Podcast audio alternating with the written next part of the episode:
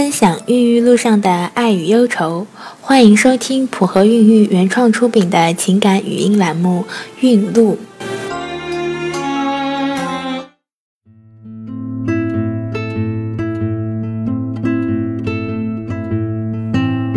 大家好，我是小何医生，又到了每周的孕路时间。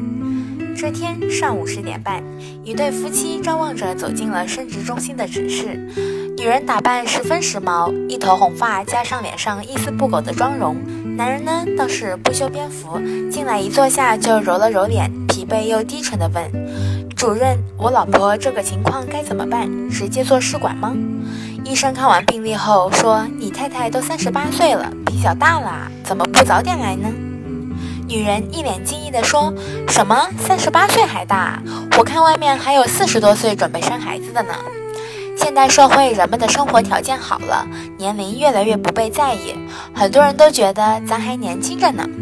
但是女性的生殖年龄却没有改变，三十五岁以后，生殖能力就开始走下坡路了，如同树老根先死，冻龄容貌也阻挡不了岁月对女性生育能力的催老。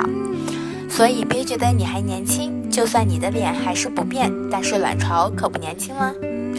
好了，让我们接着说，这对夫妻呢是这样一个情况，他们有过一个女儿，这次来呢是想要一个小二子，而且最好是个儿子。男方的检查结果倒是正常，但是女方却检查出来染色体平衡异位，简而言之就是形成的胚胎会因为遗传的染色体有问题而不能正常成长。答案很明确了，医生直接让他们做第三代试管婴儿。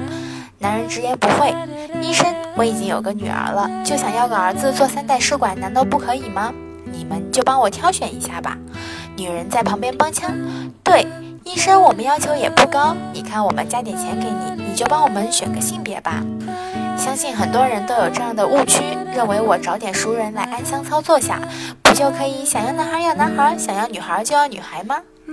虽然试管婴儿在技术上是可以达到的，但是国家法律规定是禁止胚胎选性别的哦。所以无论是男孩还是女孩，都是我们的小天使，都值得我们去好好珍惜和爱护。今天的孕路故事就和大家分享到这里，普和孕育祝您一路好运。